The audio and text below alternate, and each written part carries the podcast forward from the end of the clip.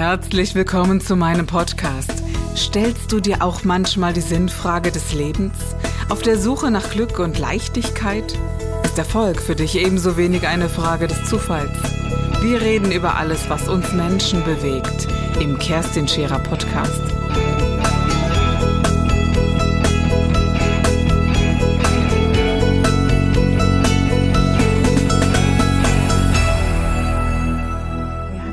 Vor der Sendung, ich habe erzählt, dass wir die Sendung machen und dann hat man mich so gefragt, ja Kerstin, du hast zwei Kinder, du erzählst immer über die Liebe, über das Glück mit deinen Kindern. Wie kannst du denn so eine Sendung machen? Dann sagte ich, das sind doch zwei völlig mhm. verschiedene Paar Schuhe. Das eine ist doch die eine Lebenssituation, in der ein Mensch ist und das andere ist, ja klar, ich wollte Mutter werden und ich war, das war das größte Geschenk, das ich jemals in meinem Leben bekommen habe. Aber das eine und das andere hat nichts miteinander zu tun und ist auch nicht zu vergleichen. Und, ja, das ist so eine Versuch zu spalten. Also ja. ne, ich, mhm. hier ist die Mutter und die Hure. Also ja. die eine treibt ab und die andere ist Mutter. Also ich habe ja auch, ich bin ja auch glückliche Oma. Ja? Und ich kann das auch verstehen, dass eine Frau sagt, das ist für mich das Höchste in Liebe, ein Kind mhm. zu empfangen. Da würde ich dann sogar auch Kind sagen an der Stelle. Ja? Und ähm, und ich war auch glückliche Mutter. Mhm. Mit, mit allem, was auch schwierig ist. Aber natürlich, das hat ja damit überhaupt nichts zu tun. Nein, überhaupt nicht. Ja, das haben früher auch manche, wie, sie haben Kinder. Das, ähm, das muss man ja mal an die Presse geben. Quatsch, ja. Also Frauen, die zum Abbruch kommen, die lieben doch ihre Kinder. Das, weil also, das eine Viele machen es ja auch aus genau. Liebe, dass sie sagen, das kann ich einem Kind nicht antun. Ich habe mir dann die Frage gestellt, wie würdest du dann reagieren, wenn deine Tochter nach Hause kommt und sagt, pass mal auf, Mama, ich bin schwanger, ich bin völlig verzweifelt. Mhm. Und ich habe mir das nicht lange überlegt. Aber eines ist klar, ich würde ihr weder mhm. dazu oder abraten. Ich würde mich überhaupt nicht in ihre Entscheidung einmischen. Was ich tun würde, alle Hilfe geben, die ich geben kann, mhm. aber würde eben nicht bewerten, ob sie das für ihr Leben machen möchte oder eben auch nicht. Und das, das geht, auch geht doch gar nicht. Genau. Das geht auch mhm. nicht. Und wenn ich ja. das als Mutter nicht kann, kann das der kind Staat liebt, schon gar nicht. Ganz genau. So, das ist eine ganz. Ja. Also, dem Staat gehören nicht die Gebärmütter. Ja. Und auch nicht das Aber gesamte Leben so. dann dieser ja, Frauen. Ja, Es ist ja nicht so, als ob dann das. Wir reden ja nicht über eine, eine Geschichte. Es ein Kind wandelt ein gesamtes Leben. Ja? Nun sage ich, es ist mein größtes Glück, Gott sei Dank.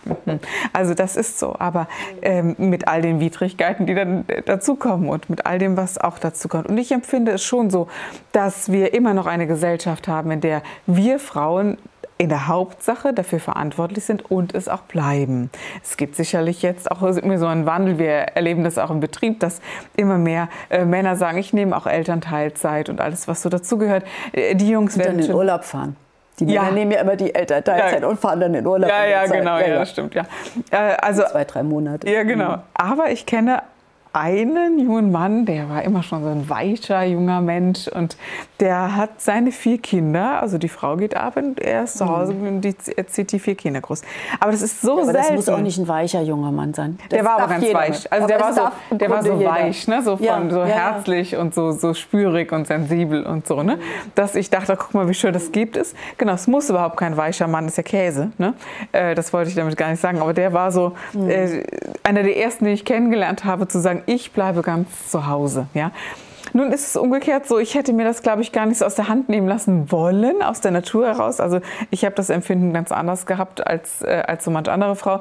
Also ähm, ich habe, ähm, ja, ich hätte nie gedacht, sage ich mal so, dass ich so eine, so eine Mama werde. Ne? Ich hatte, als ich schwanger war, eher so die Sorge, oh, wie ist das, wenn man so gebunden ist und so. Und als dieses Baby auf der Welt war, war das alles kein Thema mehr. Das hatte ich Glück. Umgekehrt bei einer Freundin, die, die sich über Jahre ein Kind gewünscht mhm. hat, endlich schwanger wurde, die die Krise gekriegt hat und gesagt hat, oh Gott, ich kann das gar nicht, ich will das auch nicht mehr. Jetzt habe ich, also die, die was ja ein ähnliches Thema auch sein darf, zu sagen, wie ist es denn, wenn ich das Kind auf die Welt gebracht habe, bringe aber diese Liebe nicht auf, die die Gesellschaft von mir fordert. Fand ich auch ein ganz heißes Thema. Ja, aber, äh, aber Liebe ist ja auch vielleicht noch mal was anderes. Gut, in dem Fall vielleicht ja, als dieses ähm, ich opfer mich. Also ne, ja. ne, wenn wir das wirklich angucken, was das für Frauen an körperlicher und zeitlicher Belastung bedeutet, wenn wir eine Arbeitsteilung hätten, wenn die Bezahlung anders wäre, dann wäre das ja schon ganz anders. Ja? ja. Und ich komme jetzt, ähm, weil Sie das gerade sagen, noch auf eine Studie, die eine der ähm, seriösen Studien, es gibt ja mhm. nicht so viele, aber es wird jetzt doch mehr, ähm, zum Schwangerschaftsabbruch ist, weil ja immer von Abtreibungsgegnern behaupten, Frauen werden dann krank. Ja? Also durch einen Schwangerschaftsabbruch. Ja? Körperlich oder, oder seelisch? Seelisch, ja. Mhm. Und es gibt eine Studie, dass ähm, das Risiko für Frauen in die Psychiatrie zu kommen, also wirklich psychisch schwer zu erkranken, mhm. durch die Tatsache der Schwangerschaft entsteht. Das, also der Ausgang ist unabhängig, ob sie jetzt den Abbruch macht oder austrägt. Das Risiko ist etwas erhöht, ein bisschen. Mhm. Ja? Und da haben wir dann natürlich auch diese in südamerikanischen Ländern nicht bekannten Wochenbettdepressionen, mhm. die viele deutsche Frauen ja auch treffen. Ähm, was sicher auch mit der sozialen Situation zu tun hat. Und wir haben eventuell auch Frauen, die über einen Schwangerschaftsabbruch dekompensieren. Mhm. Ich glaube, wenn wir mitfühlender mit Frauen wären, die einen Abbruch äh, hinter sich haben, wenn sie es erzählen dürften. Mhm. Wenn man sagen würde, es tut mir leid für dich oder, oder es ist okay, für, ist, wie geht es dir, wenn man es auch wertneutral sehen darf oder wenn man es erzählen dürfte ohne dieses Ach, ja, dann glaube ich, würde ja auch viel an Schuldempfinden wegfallen bei diesen Frauen. Und äh, ich glaube schon, dass ähm, also nochmal, vielleicht erlebe ich aber auch nur die Frauen, die es als traumatisierend mhm. und schuldbewusst empfinden. Mhm. Die anderen Frauen kenne ich ja gar nicht, wissen mhm. Sie. Die kommen ja mhm. nicht zu mir und sagen, mhm. ich habe kein Problem damit, wozu ich Ja, und die Frauen auf der anderen Seite, weil Sie eben dieses ja. Beispiel brachten, die jetzt schwanger sind und eben nicht glücklich sind. Also die in der Schwangerschaft die Krise und die Panik kriegen. Meiner Meinung nach ist jede Schwangerschaft, ob gewollt oder ungewollt, in der Ambivalenz zwischen das ist Krebs und frisst mich auf. Mhm. Und es ist das höchste Glück mhm. auf Erden. Und meiner Meinung nach hat jede Frau natürlich diese Aspekte in sich. Und bei den einen ist das ein bisschen stärker und bei den anderen ist das ein bisschen stärker. Und ob sie nachher austrägt oder einen Abbruch macht, das hat natürlich auch viel damit zu tun. Aber wir müssen auch Verständnis haben für diese Frauen, die eben in der Schwangerschaft dann zum Beispiel dekompensieren. Das ist ja auch total schwierig. Mhm. Oder die dann mit dem Kind da sitzen und denen die Decke auf den Kopf fällt und sie das gar nicht aushalten. Mhm. Und sie vielleicht die Unterstützung nicht haben, aber auch sowieso es nicht aushalten. Und auch das ist ja nicht zulässig in unserer Gesellschaft. Dann finde, sind wir ja die Rabenmutter. Ja, und ich finde schon, dass wir viel zu wenig Unterstützung haben. Ähm, mhm. Wenn, wir, wenn wir mal so im Ayurveda schauen, da sind die älteren Frauen da, die sagen so, jetzt ist das Kind geboren, jetzt nehmen wir das erstmal, wir kümmern uns ums Baby und wir kümmern uns um die Frau. Ja. Da wird mal die Frau massiert, da wird die Frau, mhm. das kenne ich nicht, ganz im Gegenteil. Ja, wir, wir müssen immer funktionieren. Ja, wenn wir schwanger sind, nimmt man uns den Stuhl ab ja, und genau. uns die Kissen. Und, danach, und, wenn wir das Kind dann haben, können wir das Kind und die Wasserkissen ja, genau. und alles alleine Und muss auch noch gut aussehen dabei. Ja. Und dann, ja, das, ja, das wirklich ist, wahr. Ja. So. Ähm, und ich hatte so ein Kind, das kaum geschlafen hat ähm, ich werde nie vergessen, als irgendwann mal eine Frau auf mich zukam und sagte, sie siehst so müde aus. Mhm. Gib mir mal her. Ne? Äh, da kommen mir heute noch die Tränen. Vor Erleichterung, mhm. weil, weil nie jemand äh, das so gesehen hat oder dass man, man, man funktioniert halt irgendwie immer. Und das ist immer so das Erste, wenn ich so das Kind gratulieren gehe und die Frauen anschaue, wie geht es eigentlich der Frau? Wie müde und erschöpft ist sie eigentlich? Mhm. Und wie ist so deren System? Aber wir haben kein Babyhotel in Deutschland, das sich jede Frau leisten könnte, vor allen Dingen eine Alleinerziehende, ne? wo mhm. man sagen könnte, da fährt man mal hin und äh, gibt das Baby ab und schläft mal aus oder sowas. Mhm. Das wäre noch eine der leichtesten Dinge, das sind so meine Träume, dass es so etwas gibt für, für Menschen, die nicht am, wie manche sagen, am Kapitalstock leben geben, oder? Dass man sagt, äh, ja, da mhm. helfen wir auch mal. Und dass man nicht unbedingt eine Mutter-Kind-Kur muss, sondern mal ein Wochenende einfach mal zum Chillen irgendwo hin kann und einem jemand hilft. Und, oder nach zwei Jahren in diesen als Mutter kommt man doch ständig in irgendeine Krise, wo man nicht weiß, ist es jetzt richtig oder falsch oder ist es zu viel, oder zu wenig. Und da fehlen unsere alten Frauen, die andere in anderen Ländern wohl noch haben, die diese Kraft haben, es mit zu unterstützen. Und ich glaube, das, das spielt ein Mühe mit hinein in diesem, komme ich damit zurecht? Obgleich ich bei all diesen Frauen, die ich persönlich kennengelernt habe, immer das Gefühl hatte, die haben ihre innere Entscheidung so oder so schon getroffen. Die wissen doch von Anfang an, irgendwie, irgendwo, auch wenn sie ambivalent sind, innerlich, will ich das oder will ich das nicht? Darf ich das so sagen? Die meisten schon, aber wir haben das schon in der Praxis immer mal wieder, dass eine Frau durch die Beratung gegangen ist, vielleicht mit der Ärztin gesprochen hat, vielleicht auch mit Freundinnen und Freunden mhm. gesprochen hat, Familie und bis zum letzten Moment nicht weiß, was sie machen sollen. Und die ich dann auch immer noch mal wegschicke. Da haben wir so ein bestimmtes Vorgehen auch in der Praxis. Gott. Und das gibt es diesen die dramatischen, sich, ja, wie im Film? Ja, ja ganz dramatisch. Mhm. Und das ist immer sehr, sehr, sehr schwierig. Das tut mir immer, sowas tut mhm. mir unglaublich ja. leid. Die Ambivalenz ist ja das eins der schwierigsten Wahnsinn. menschlichen Gefühle. Ja, ja.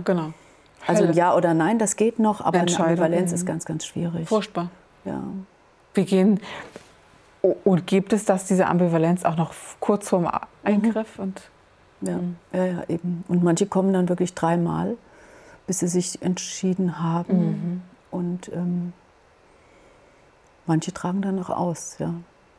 Mhm.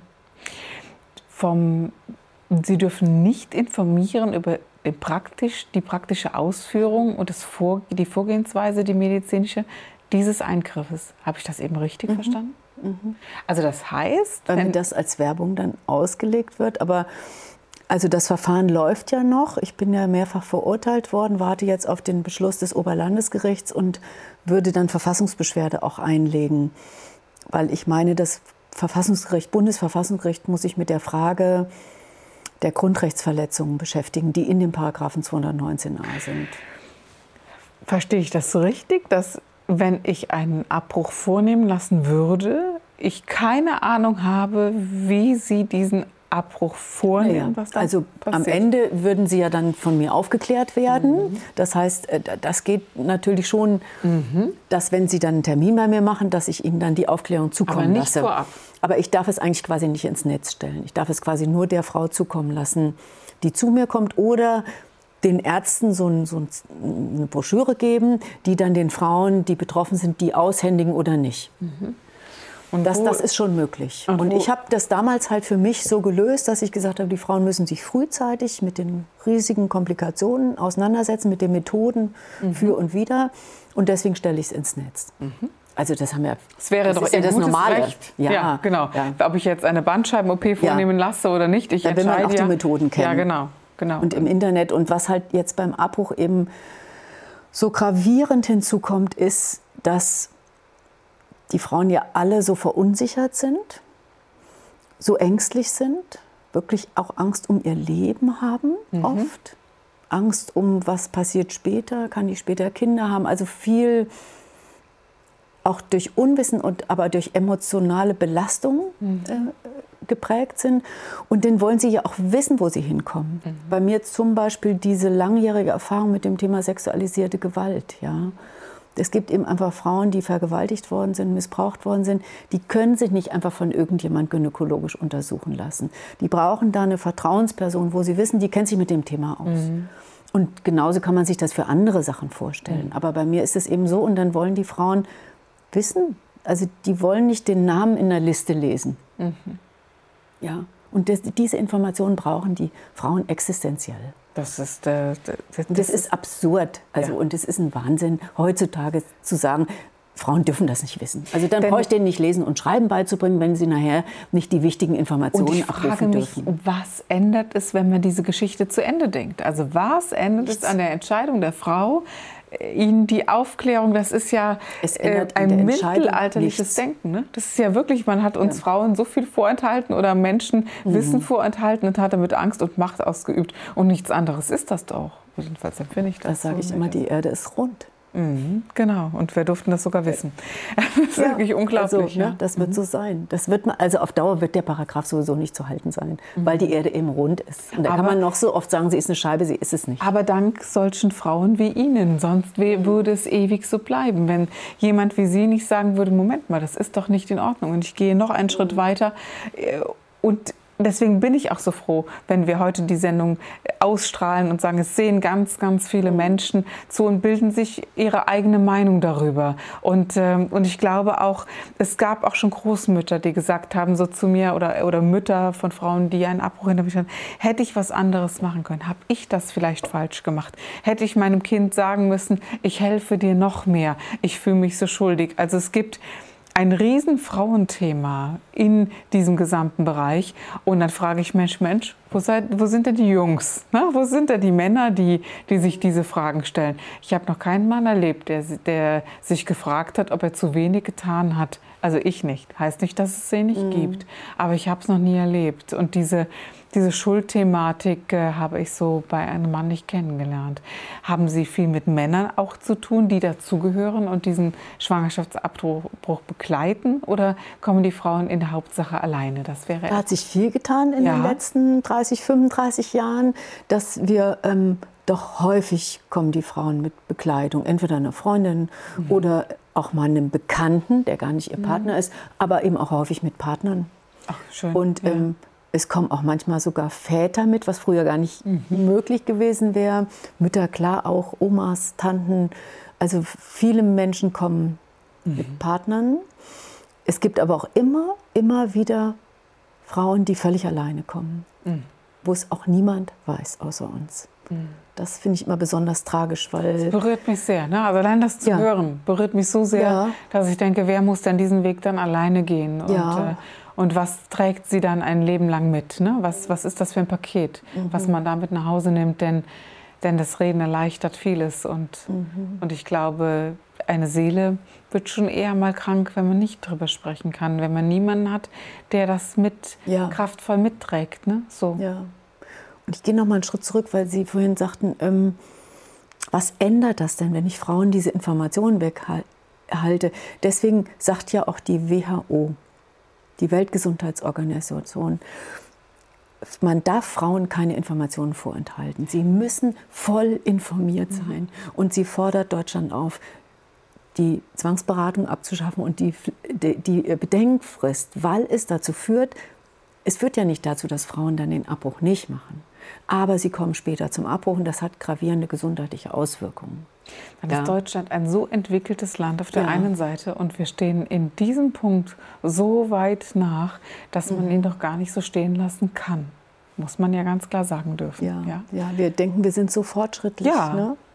Und wir haben ja so ein Land wie Frankreich, was ja auch ganz mhm. katholisch geprägt ist, aber die eben eine einen säkularen Staat haben, ja. die eine Trennung haben. Und wir haben eben leider an dieser Stelle, die Mehrheit der Bevölkerung glaubt da ja nicht dran die, die steht ja hinter mir. Mhm. Aber wir haben eben diesen enormen Einfluss mhm. von kirchlicher Seite auf diese Gesetzgebung. Und hauptsächlich die katholische Kirche. Mhm.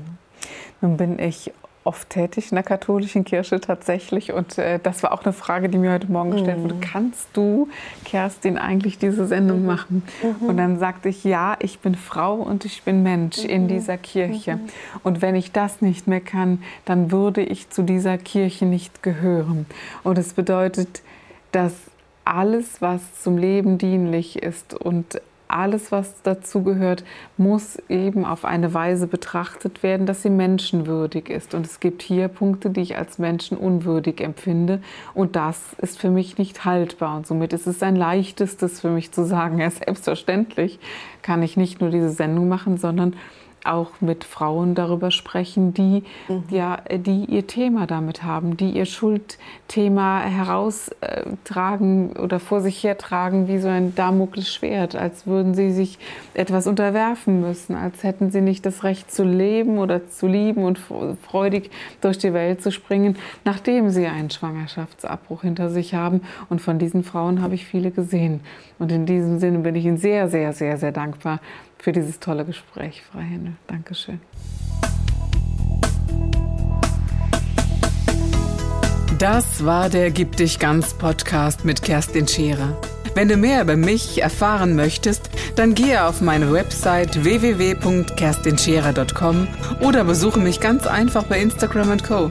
Du interessierst dich für bestimmte Themen, die du jetzt noch nicht gefunden hast? Dann schreibe uns eine E-Mail an info@kerstinscherer.com. Wir freuen uns auf dich.